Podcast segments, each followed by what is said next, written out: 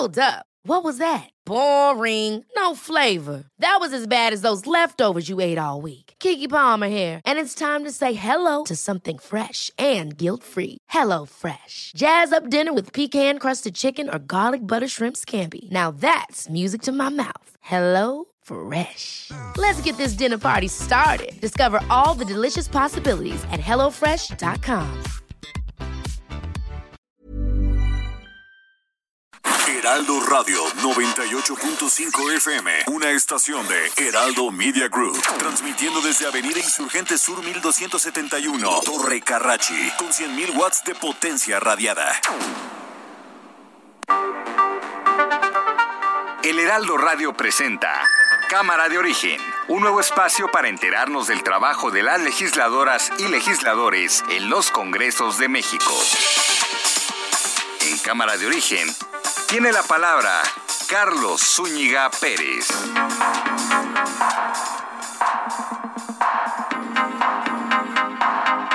Llegamos al viernes y es viernes 13, viernes 13 de agosto de 2021. Gracias por acompañarnos en esta emisión, nueva emisión de Cámara de Origen. Estamos en vivo y en directo con ustedes porque hay mucha información que está generando en torno a los congresos, pero también en torno al caso de Benjamín Saúl Huerta y denuncias que están haciendo sus abogados, cosas que están pasando, pero también vamos a platicar con la parte afectada, con la defensa.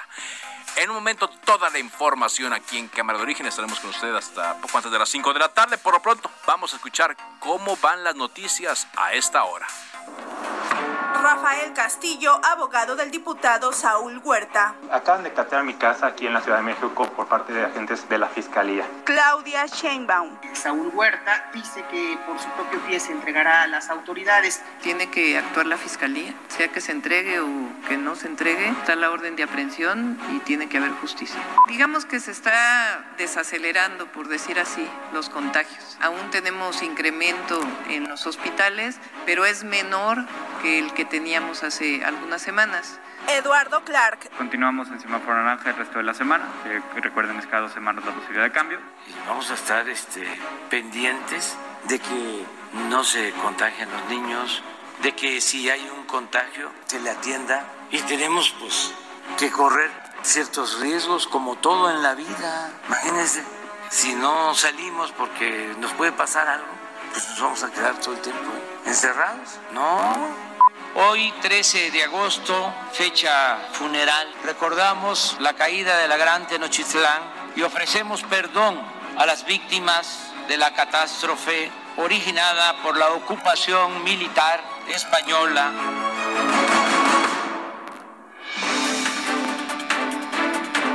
Ya hablaremos, ya hablaremos de este eh, esta celebración que encabezó hoy el presidente, un poco más adelante, pero por pronto la información. El secretario de Relaciones Exteriores, Marcelo Ebrard, dio la bienvenida a las delegaciones de Venezuela que van a representar al gobierno de Nicolás Maduro y también a los representantes de la oposición que tendrán una mesa de diálogo aquí en México. Y a propósito de este acto que escuchábamos eh, hace unos momentos, que encabezó el presidente López Obrador, el partido español de extrema derecha, Vox, festejó lo que ellos llaman la rendición de Tenochtitlán y dijeron que España liberó a millones del régimen sanguinario y de terror de los aztecas. Ahí las dos visiones, las dos, las dos, producto de quizá una polarización. Cuernavaca registra su cuarto día consecutivo de bloqueos por manifestantes que protestan por desabasto de agua potable. El Congreso del Estado de México eligió a la expresidenta del Tribunal de Justicia Administrativa, Mirna Araceli García, como presidenta de la Comisión de Derechos Humanos del Estado de México. La CEP reportó que 265 mil escuelas en el país, de estas, de estas 265 mil escuelas, 10 mil se encuentran vandalizadas. Y en San Lázaro, en San Lázaro avanza la ley que regula el juicio contra el presidente de la República, pero los partidos como Movimientos Ciudadanos acusan fallas en el proceso. Iván Saltaña eh, nos va a dar información un poco más adelante. Bueno, en un momento toda la información desde la Cámara de Diputados, pero vámonos directamente con el eh, abogado de Benjamín Saúl Huerta, Rafael Inti Castillo, porque denunció eh, a través de sus redes sociales y en la comparecencia de varios medios de comunicación que hubo un allanamiento, una entrada por parte de elementos de la Fiscalía de Justicia de la Ciudad de México a su domicilio. Abogado, ¿qué tal? Buenas tardes. ¿Qué tal? Buenas tardes. Gracias por la invitación. ¿Qué fue lo que pasó este mediodía, abogado, ahí en la Colonia Narvarte? Sí, claro, viernes 13 de agosto de 2021, aproximadamente a las 12 del día, personal de la Fiscalía General de Justicia de la Ciudad de México irrumpieron en mi domicilio. Para tal efecto, rompieron la puerta principal de mi edificio y eventualmente la puerta de mi casa casa. Esto a través de uso de la violencia de mazos y sin observar la formalidad que establece. A ver, permítame, abogado, un momentito. Vamos a mejorar la comunicación. Permítame un momento porque tenemos eh, problemas para escucharlo de manera correcta. El abogado ha ya compartido unos eh, videos eh, que nos hizo llegar, por cierto, aquí a la redacción de Cámara de Origen, donde se observa cómo elementos de la Fiscalía de Justicia llegan y en un diálogo muy breve que tienen ahí con un conserje, creemos nosotros, no se les permite el paso y segundos después toman uno de estos mazos gigantes que traen, rompen uno de los cristales de la puerta y eh, entran a hacer un cateo en su domicilio.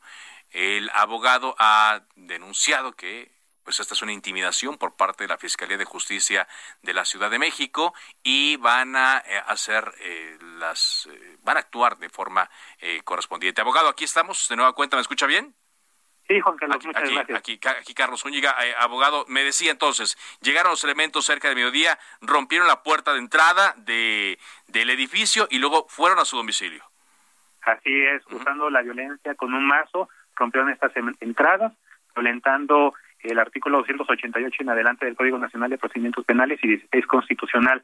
Pues, a pesar de que yo me encontraba en mi domicilio, estaba presente, estaba próximo a la puerta de entrada, ya que estaba descansando en mi sala para preparando estrategias legales de este caso y de otros, eh, rompieron todo sin darme la oportunidad como presente en mi domicilio la designación de testigos.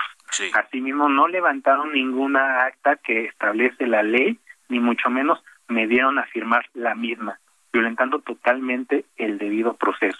Ya hasta que, literal, estaban en, hasta en la cocina, pues que me entregaron los resolutivos de una orden de cateo con el objeto de eh, la búsqueda y localización de mi cliente, el diputado Benjamín Saúl Huerta Corona.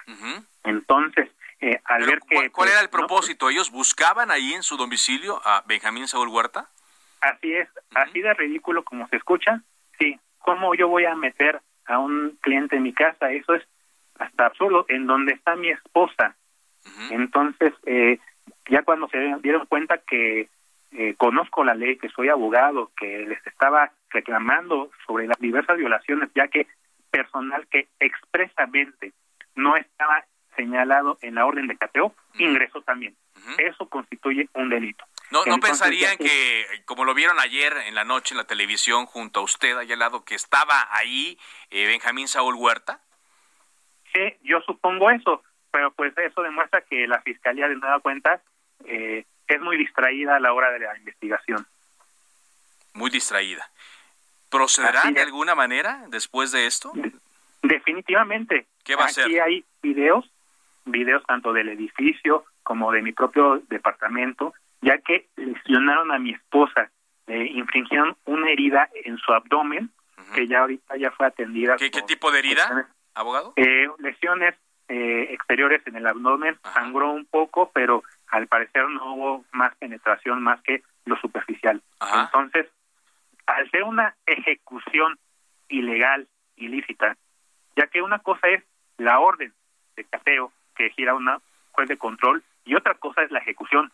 La ejecución fue la que se realizó totalmente fuera de los márgenes constitucionales y legales. Entonces, al haber ingresado a mi domicilio personas no autorizadas en la orden de cateo y que eh, no se observó el debido proceso, es por ello que estos servidores públicos cometieron eh, delitos, ¿no? Por ejemplo, menciono al licenciado Ministerio Público José María Saldaña Vélez, Eric Carlos Colín, María Guadalupe Vázquez Chávez, Víctor Hugo, eh, Carmona Nieto y Alicia Rivero Morales, que son uno de los ministerios públicos que intervinieron en el operativo y como ladrones solamente entraron y salieron.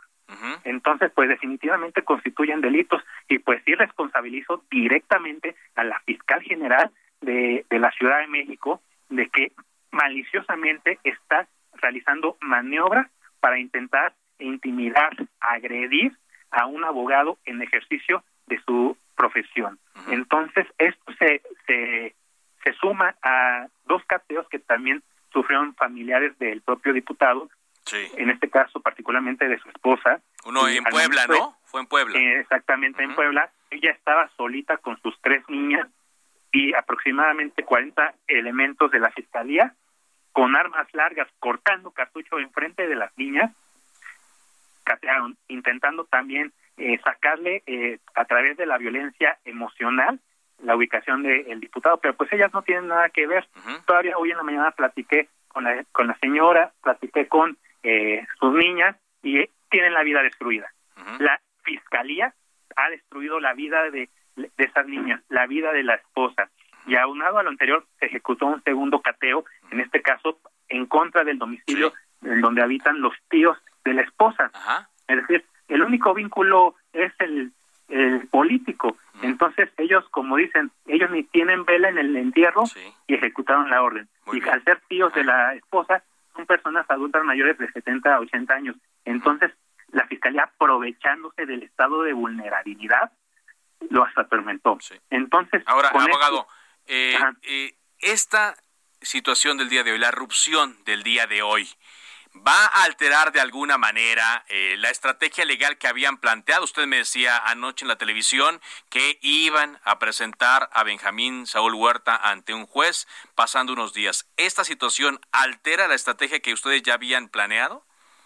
No, la defensa está firme, la defensa está convencida de la inocencia. Aquí es una muestra con lo que pasó hoy, ayer y en general lo que está pasando con el proceso que la fiscalía tendenciosamente intenta incriminar a toda costa a una persona.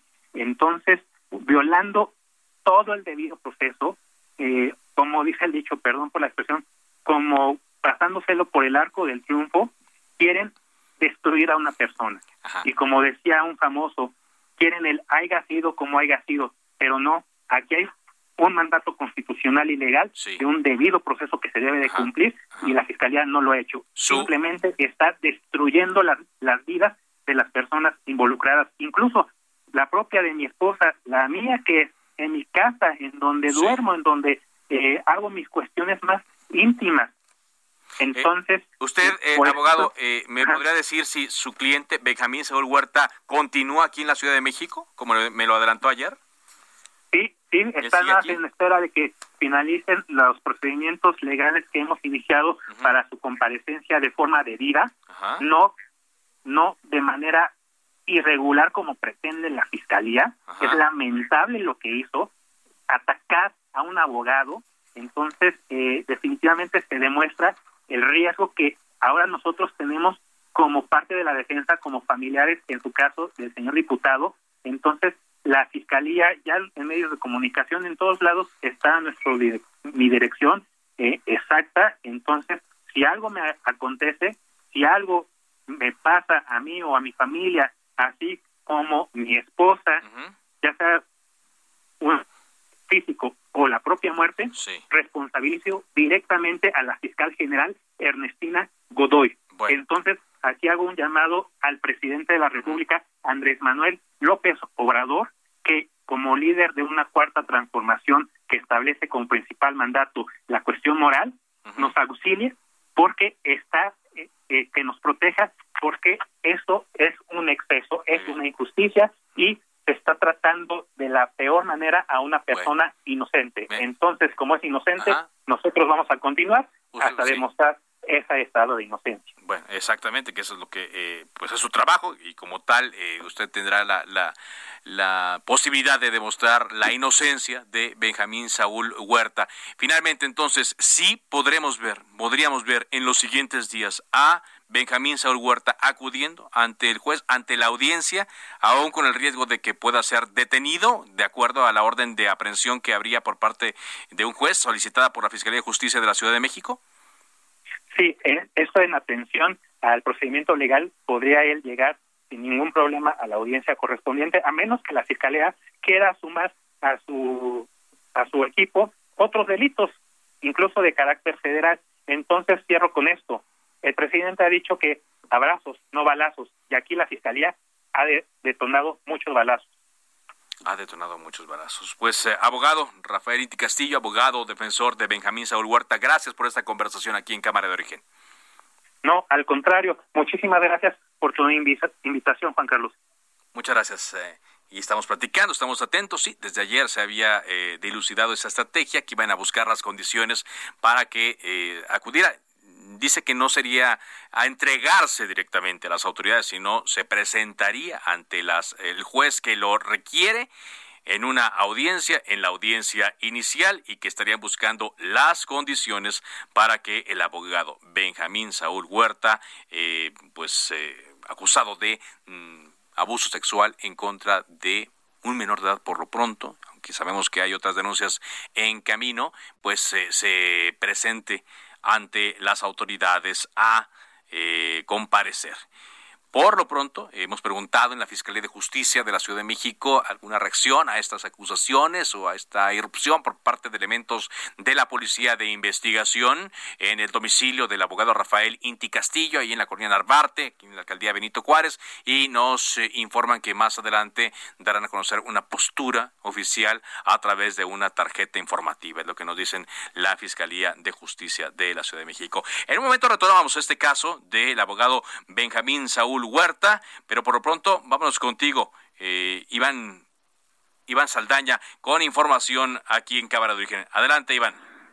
¿Qué tal, Carlos, amigos del auditorio? Buena tarde. Hoy en sesión extraordinaria y con cambios de último momento en el dictamen eh, que generaron dudas eh, pues la Comisión de Gobernación de la Cámara de Diputados aprobó la nueva ley federal de juicio político y declaración de procedencia. Con esta se regula el procedimiento constitucional para someter a juicio penal al presidente de la República cuando incurra en algún delito marcado por la ley. Este dictamen, Carlos, abroga la ley federal de responsabilidades de los servidores públicos hoy en vigor, pero conserva gran parte de la redacción de la misma. Simplemente se agrega el capítulo para regular eh, este procedimiento para en el supuesto juicio eh, en contra de un presidente del presidente de la República y bueno fue modificado de último momento en su artículo 42 este dictamen por una reserva que metió la diputada morenista María del Carmen Almeida, cambio que a decir de la diputada de Movimiento Ciudadano Marta Tagle en la sesión dijo dificulta que el presidente enfrente la ley. Textualmente dijo, con esta reserva se están eh, están metiendo eh, no lo separan al presidente del cargo, por lo que eh, hace la declaración de procedencia. se refiere también, dice, que se va a dificultar, que están metiendo un galimatías, así lo, lo, lo llamó, ya que están dejando en duda que se separe o no del cargo, aún con el juicio de procedencia eh, que estaría enfrentando eh, el presidente de la República. Nada más comentarles que, pues, también esta reserva fue esta iniciativa fue propuesta por Morena apenas el 20 de julio pasado y pues la, la Comisión de Gobernación ya había levantado pues la mesa, ya habían cerrado, clausurado los trabajos y pues la metieron el día de hoy, mm. convocaron una sesión extraordinaria, Carlos. Bueno, bueno, pues ahí entonces va avanzando pasito a pasito. Querían que salieran tanto la ley de secundaria de revocación de mandato como esta, pero pues no se va a hacer tan rápido. Muchas gracias. Iván. Buenas tardes. Buenas tardes, Iván Saldaña, reportero de El Heraldo de México. Retomamos el caso de Benjamín Saúl Huerta y agradezco que en la línea telefónica de Cámara de Origen en Heraldo Radio se encuentre el abogado Teófilo Benítez. Él es el abogado defensor de la familia del último menor que acusa a Benjamín Huerta de abuso sexual. Abogado, ¿qué tal? Muy buenas tardes. Buenas tardes. Gracias por tomarnos esta llamada. ¿Qué opinión le merece esta estrategia que está tomando la defensa del eh, diputado Benjamín Saúl Huerta, que ha salido a medios de comunicación y que señala que efectivamente, viendo las condiciones, se van a presentar ante un juez cuando se llame audiencia? Bueno, aquí hay una cuestión que está girada una orden y es lo que se ha dicho en los medios de comunicación y yo creo que si se presentan voluntariamente, pues no se cumplimentaría esa orden. Más sin embargo, pues entre una y otra cosa, lo que ahora sí que lo que venga primero es lo que va a hacer ahí eh, lo, que resalte más, ¿no? Sí, ¿cambiaría la situación, la situación legal o cambiaría de alguna manera drásticamente si el señor se presenta voluntariamente o si el señor es capturado por elementos de la Policía de Investigación de la Ciudad de México? Eh, mira, son solamente suposiciones las que ahorita estamos haciendo. Lo único es que si conforme a derecho eh, ya salió la orden de aprehensión o presentación hacia esta persona y como ha sido de conocimiento público, entonces esto quiere decir que para qué esperar tanto tiempo si quieres darle cara al asunto, ¿no? Entonces es ahí una suposición mía, ¿no? Si hay eh, eh, la voluntad de hacerlo y de dar cara, pues ¿por qué no se ha hecho desde el primer momento en que se supo ante los medios que ya se había girado esta orden, ¿no? Sí, esta orden que estaba lista ya eh, desde que se supo que se trataría, aunque con tardanza, no con mucha tardanza, el tema en la Cámara de Diputados y finalmente vino el desafuero. Él, él compareció ayer ante el eh, diputado Benjamín Saúl Huerta, compareció ante, en una entrevista televisiva. Él eh, y sus abogados sostienen el tema de, de, su inocencia. Bueno, a final de cuentas entendemos que la defensa está haciendo su trabajo ¿Cómo ve usted esta, esta aparición pública que hizo Benjamín Saúl Huerta pese a las acusaciones graves que hay en su contra? Bueno, la propia ley te determina que nadie es culpable hasta que no exista una sentencia ya ejecutoriada para que se te determine como tal. Por eso lo prevé la ley. Más sin embargo, eh, en todo momento del proceso, él seguirá siendo un imputado nada más, no culpable de, de lleno, ¿no?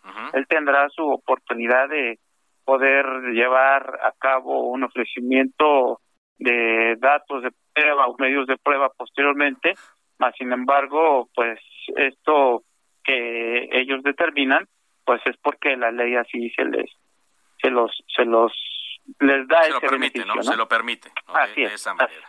Bueno, ¿cómo están viendo en la familia del eh, último menor? Nos reservamos el nombre porque así no lo han solicitado. ¿Cómo están viendo en la familia del menor eh, presuntamente abusado por Benjamín Saúl Huerta esta situación? Bueno, pues ellos van teniendo una pequeña tranquilidad por el temor fundado que tenían alguna represalia y a todo eso que conlleva este proceso. Sin embargo, pues sí tienen un daño psicológico mostrado eh, por el tipo del hecho que se que se llevó a cabo, ¿no? ¿Están eh, ahora más tranquilos después de esta situación, después de las denuncias que hicieron? ¿Podríamos decir que se encuentran más tranquilos? Mira, la verdad es que yo al menor lo he visto más bien con mucho daño, todavía con muchísima alteración, desde que sale en los medios y todo eso eh, el, el diputado el diputado Huerta pues sí lo altera no entonces sí conlleva esto a un daño emocional muy grave que tiene todavía el niño. ¿Está recibiendo la atención adecuada, la atención psicológica, física también para salir adelante? Sí, él está recibiendo terapia psicológica, anteriormente llevó terapia psiquiátrica, más sin embargo, pues esto no es algo que se le pueda borrar a él de la mente de un día para otro, ¿no? Claro. Trae una secuela y eso es lo que le daña ahorita. Bueno, Bueno, pues abogado, le agradezco mucho que me haya tomado esta llamada, abogado Teófilo Benítez, y conforme este caso vaya avanzando y viendo también eh, si la Fiscalía eh, logra la orden de aprehensión, cumplimentar la orden de aprehensión, le estaremos molestando en los siguientes días aquí en Cámara de Origen.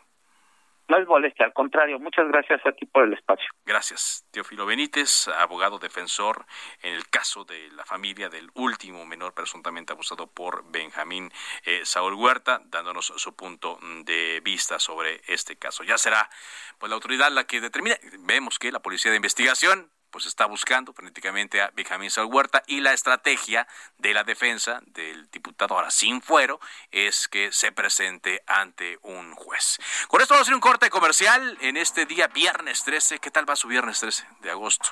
Viernes 13 de agosto y regresando más información del día aquí en Cámara de Origen a través de Heraldo Radio. Les recuerdo mis redes sociales, me encuentra arroba carloszup, así en Twitter y en Instagram y como barra carloszup en Facebook. Volvemos después del corte.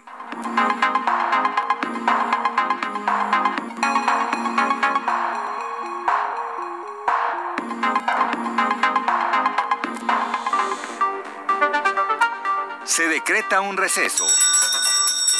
Vamos a un corte, pero volvemos a Cámara de Origen con Carlos Zúñiga Pérez. Heraldo Radio. La HCL se comparte, se ve y ahora también se escucha.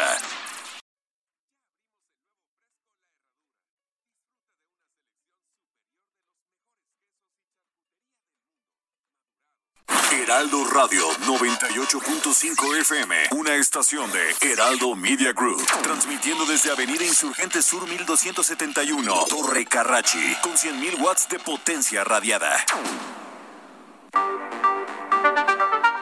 Se reanuda la sesión. Volvemos a Cámara de Origen con Carlos Zúñiga Pérez.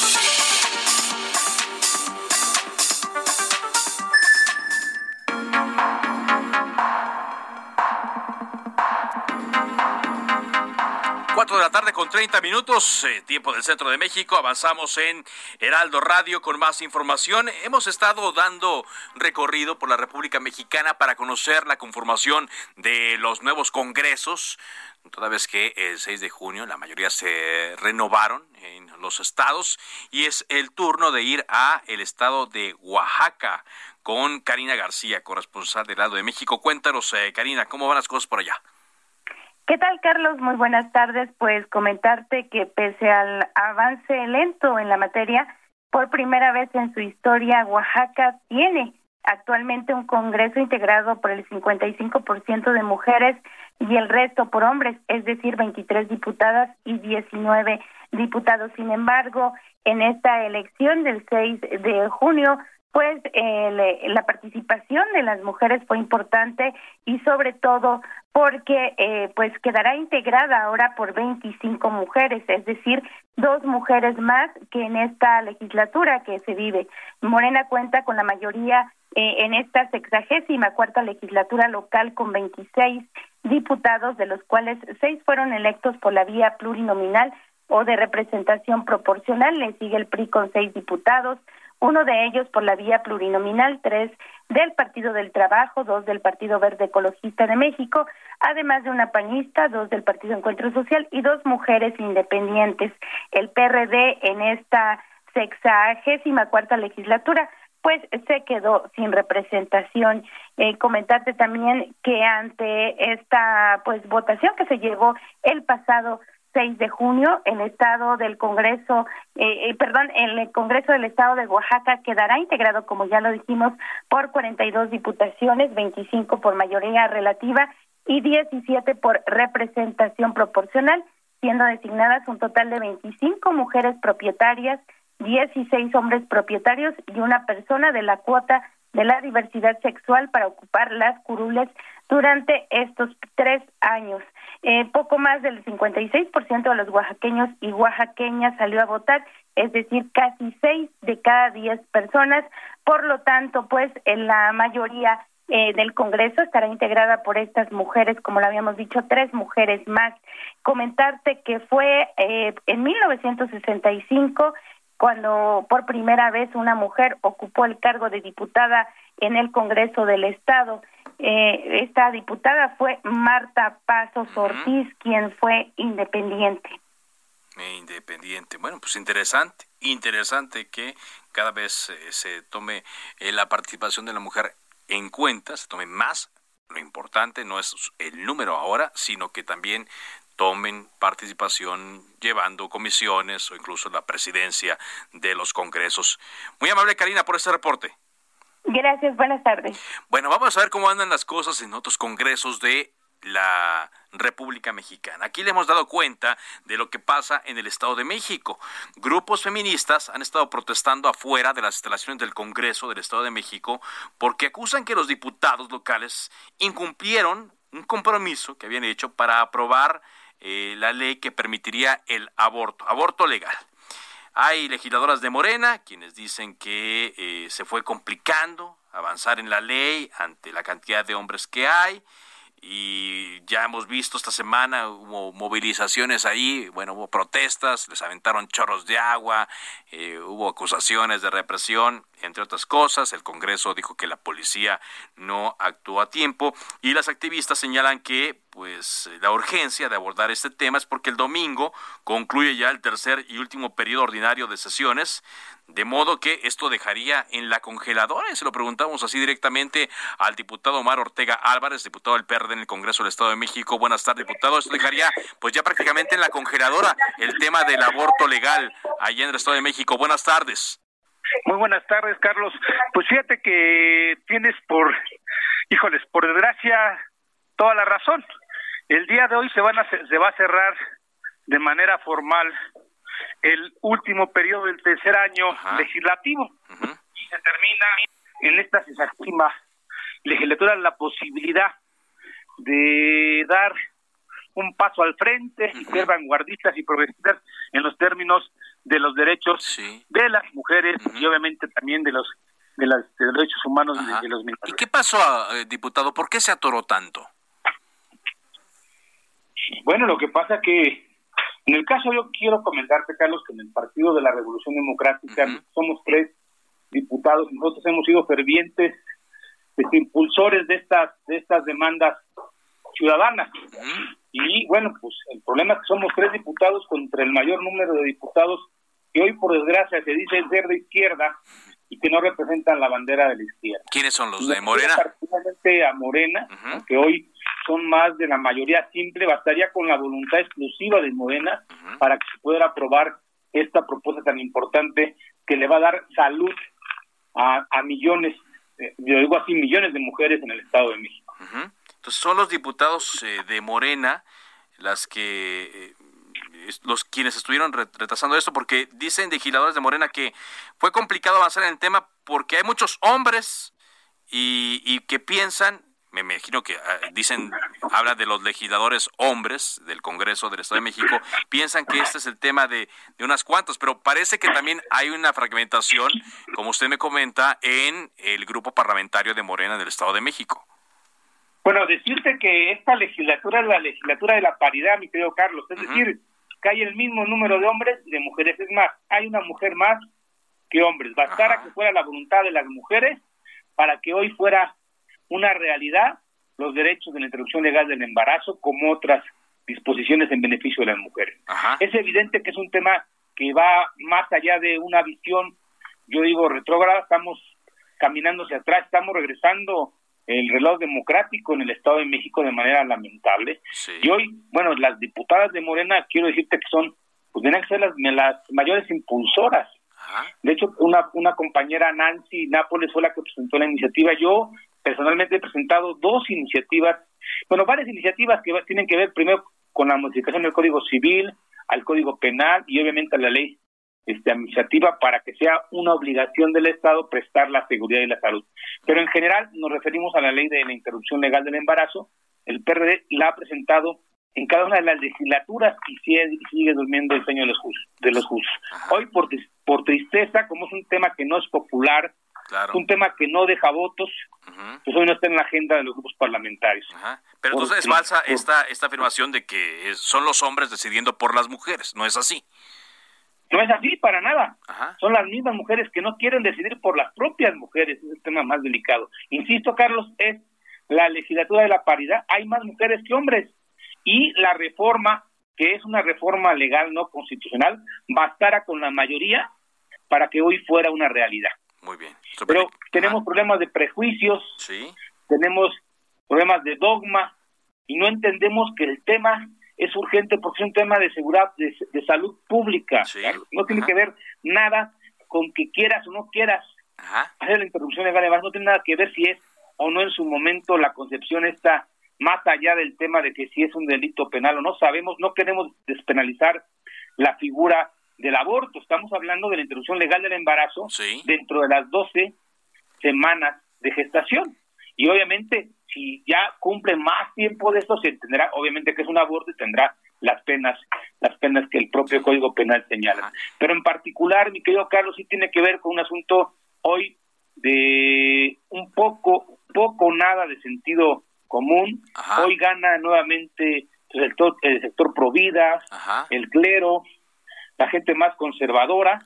Y bueno, pues ni hablar, hay que esperarse a la 61 legislatura para hacer los cambios. Esta, eh, hoy ya se cierra el telón de la Cámara de Diputados, entonces ya, se cierra la posibilidad en esta legislatura. Ya no hay, estoy platicando con el diputado Omar Ortega Álvarez, eh, diputado local del PRD en el Congreso del Estado de México, ya no hay la posibilidad. Las feministas acusaban y espetaban que había un documento firmado por Morena en donde se comprometían a deshogar la propuesta, pero pues ya, esto ya no va a ser posible. Hoy se cierra la cortina en el Congreso del Estado de México. Así es, Carlos, pero bueno, yo te quería decir que nosotros vamos a seguir encabezando la causa de las mujeres y los derechos de la minoría y no vamos a, a, a dejar eh, a, este, a, seguir muriendo en el intento. Va a ser más complicado, quiero decirte, porque hoy que esperábamos que era una, una legislatura de oposición de izquierda, pues hoy demostraron que no por ser de izquierda quiere decir que van a cambiar este, los viejos dogmas. Hoy por, por tristeza que era mayoría de izquierda, pues no se pudo lograr. Y ahora, en consecuencia, donde la izquierda como tal, vamos a estar dándonos un quien vive con la derecha conservadora o con el centro, pues podrá ser que se, se complique más su aprobación. Espero que no, espero que haya más sensibilidad. Yo he visto por parte de varios actores políticos que está está la intención, pero hay que decirlo con todas sus letras. El día de hoy, hoy triunfó el conservador, hoy, hoy triunfó la, este, el tema de la visión este regresiva y no la visión progresista. Bueno, pues sí, entonces tendrá que esperar. ¿Usted repite en la siguiente legislatura? Así es, ah, es va a ser el tema va a ser el primer tema que ponga yo en la en la palestra en la primera sesión deliberante de esta Cámara, nuevamente. Muy bien, pues le agradecemos mucho. Un compromiso con las mujeres y con todos los sectores de derechos humanos de las minorías, mi querido Carlos. usted reafirma el compromiso y dice, lo va a tratar en la siguiente legislatura, que empieza cuándo, diputado? El Formalmente se toma protesta el 4 de septiembre y el 5 empezamos este ya inicio del periodo del primer periodo ordinario del primer año. Muy bien, pues Así que estamos a menos de 25 días de volver a, tener, a poner el tema en la palestra. Muchas gracias. Eh, estaremos platicando entonces, si nos permite. Por supuesto, Carlos, muchísimas gracias. Omar Ortega Álvarez, diputado del PRD en el Congreso del Estado de México. Y sí, muchos de los temas, ah, incluso a nivel federal, lo estamos viendo, pero también se traslada esto a nivel local, pues ya no tiene la posibilidad de eh, tratarse en esta legislatura y tendrán que ser las nuevas que van a ir tomando eh, posesión entre eh, el mes de septiembre y la primera quincena de octubre de este año 2021. Pero por lo pronto no, no hay ley que permita el aborto legal en el Estado de México. Avanzamos con la información cuando son las 4 de la tarde con 42 minutos tiempo del centro de México. Vámonos hasta Jalisco porque, bueno, vaya que sí, las cosas son rumbo a 2024 se están moviendo ya desde que el presidente incluso barajó nombres de los que podrían sucederlo por parte de su partido Morena. Hay que ver qué ocurre con otras eh, instituciones eh, políticas. Mayeli Mariscal, ¿qué le preguntaron y qué dijo el gobernador mm, Enrique Alfaro en torno a la elección presidencial de 2024? Te escuchamos. Hola, ¿qué tal, Carlos? Muy buenas tardes. Buenas tardes también a todo el auditorio. Pues el día de ayer, justo el exmandatario estatal Emilio González Márquez, eh, quien es, eh, bueno, de extracción panista, destapó de alguna forma mencionaba que la opción para el 2024 sería justamente el actual mandatario de Jalisco, Enrique Alfaro Ramírez, de Movimiento Ciudadano, y el día de hoy, pues, eh, está de gira, por cierto, el gobernador por la zona costa y tuvo un acercamiento con medios de comunicación que le cuestionaban justamente qué opinaba sobre este eh, destape.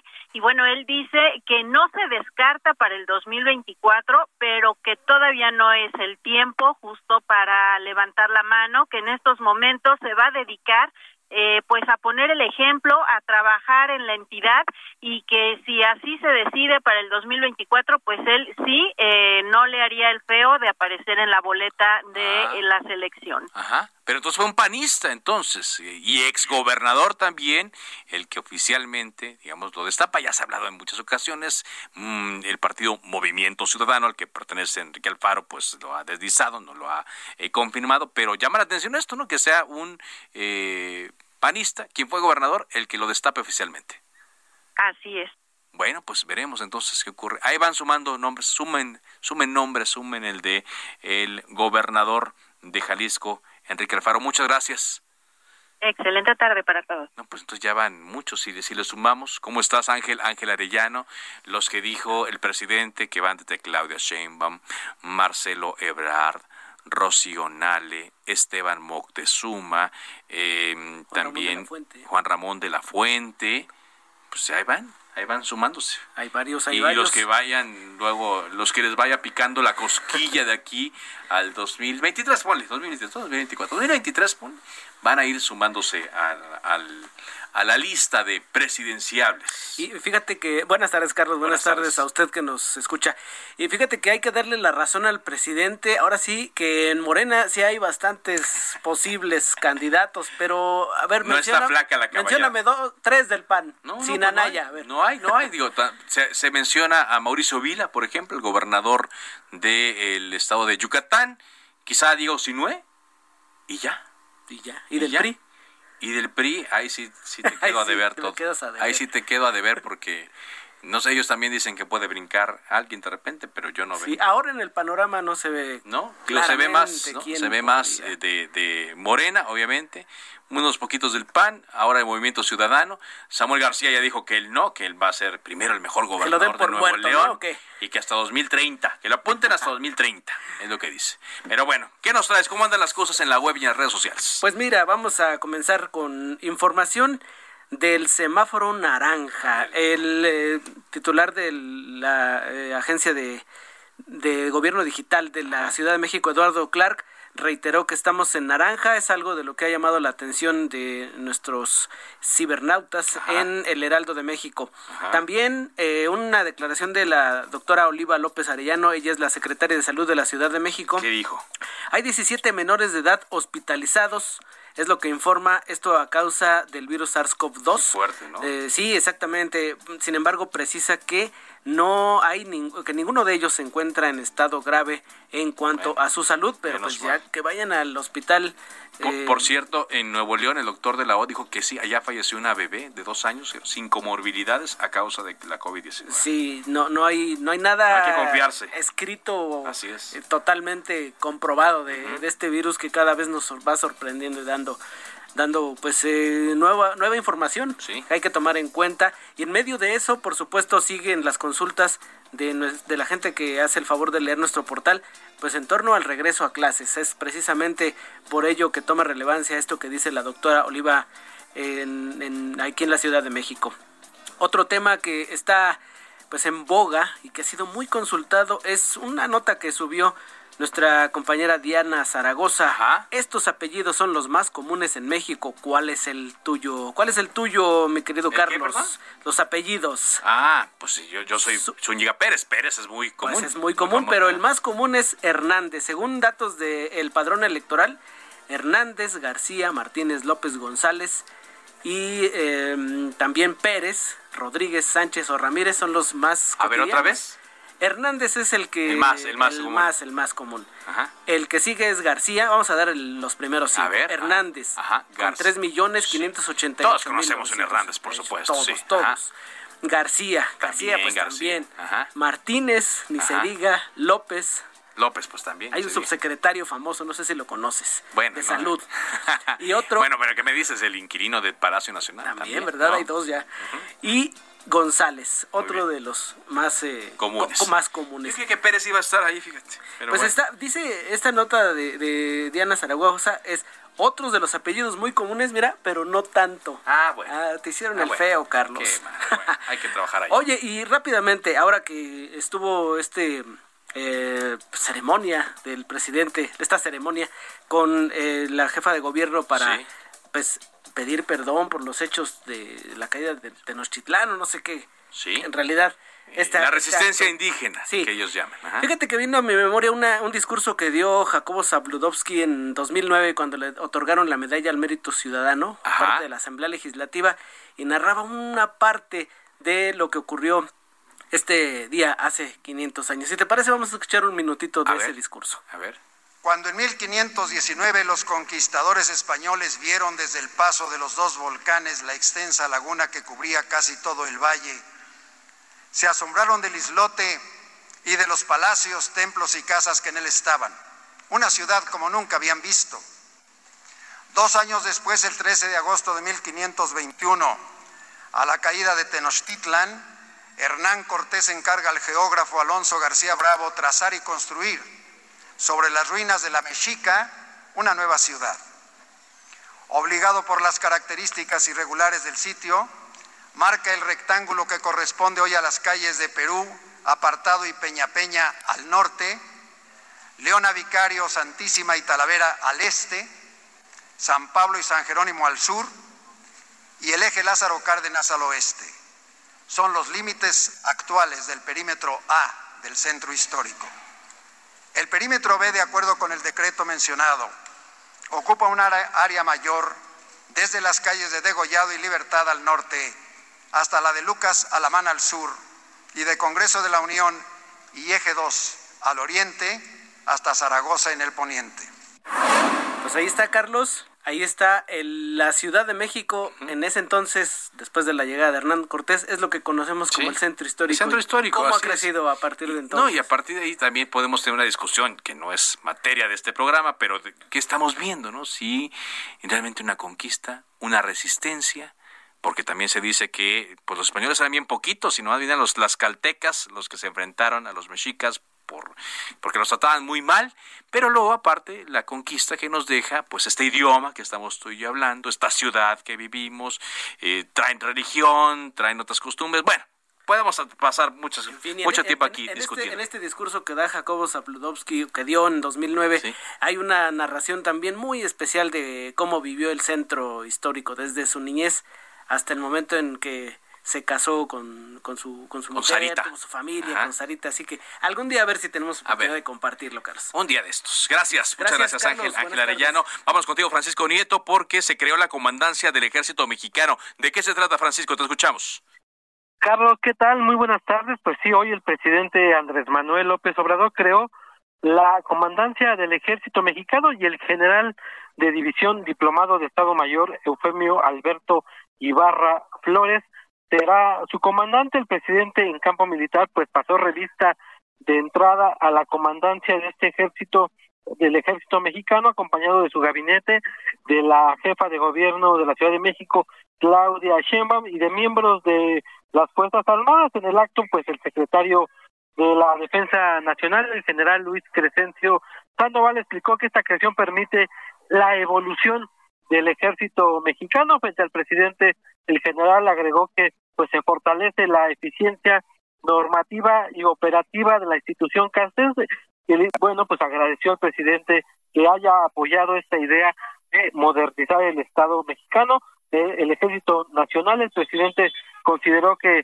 pues es un acto histórico este que, que vimos hace unos momentos en Campo Marte y dijo que pues se tiene en, la, en la Secretaría de la Defensa y en las Fuerzas Armadas pues toda la confianza para echar a andar su gobierno y hizo una relatoría de lo que los eh, militares y soldados están haciendo en esta administración llamada la 4T explicó que pues que están construyendo el aeropuerto, están participando en la construcción del, del Banco del Bienestar, están haciendo una serie de actividades, incluso los viveros para eh, el programa sembrando vida y pues dijo que aún así con esta ayuda pues debe entenderse que no se está militarizando el país, sino que más bien las Fuerzas Armadas están ayudando a pacificar, pero también a generar el desarrollo, el desarrollo del país. Y también pues ahí estuvo el, el, el, nuevo comandante de esta de esta comandancia quien agradeció pues al secretario de la defensa haberlo distinguido con este cargo. Y bueno pues explicó que esta nueva comandancia hará todo el esfuerzo necesario para cumplir con las necesidades de la ciudadanía pues ojalá, mexicana. Ojalá. es parte de lo que sucedió hoy, Carlos. Gracias, muchas gracias, Francisco. Y hoy también, por cierto, el presidente anunció que en lugar de quemar artículos decomisados, el gobierno federal va a crear tianguis del bienestar en el que habitantes de los municipios más pobres de México podrán tomar lo que deseen y necesiten de forma gratuita de todo lo decomisado a el crimen organizado en seres domésticos, ropa, calzado, juguetes, todo ello. Hay buenas noticias que le tenemos a esta hora.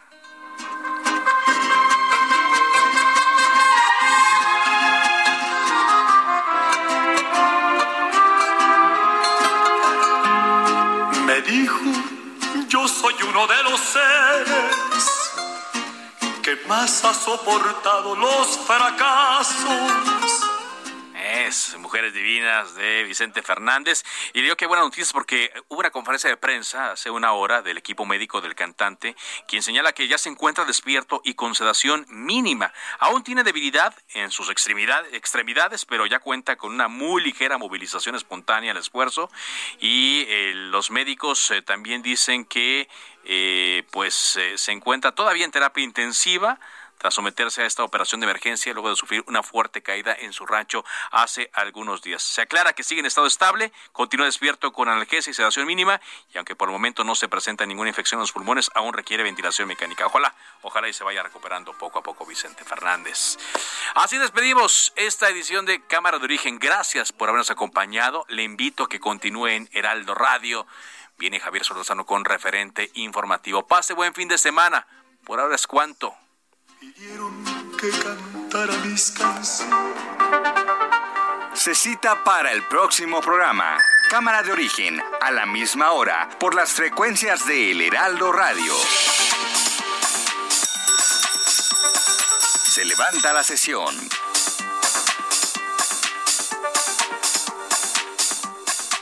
Heraldo Radio. La HCL se comparte, se ve y ahora también se escucha.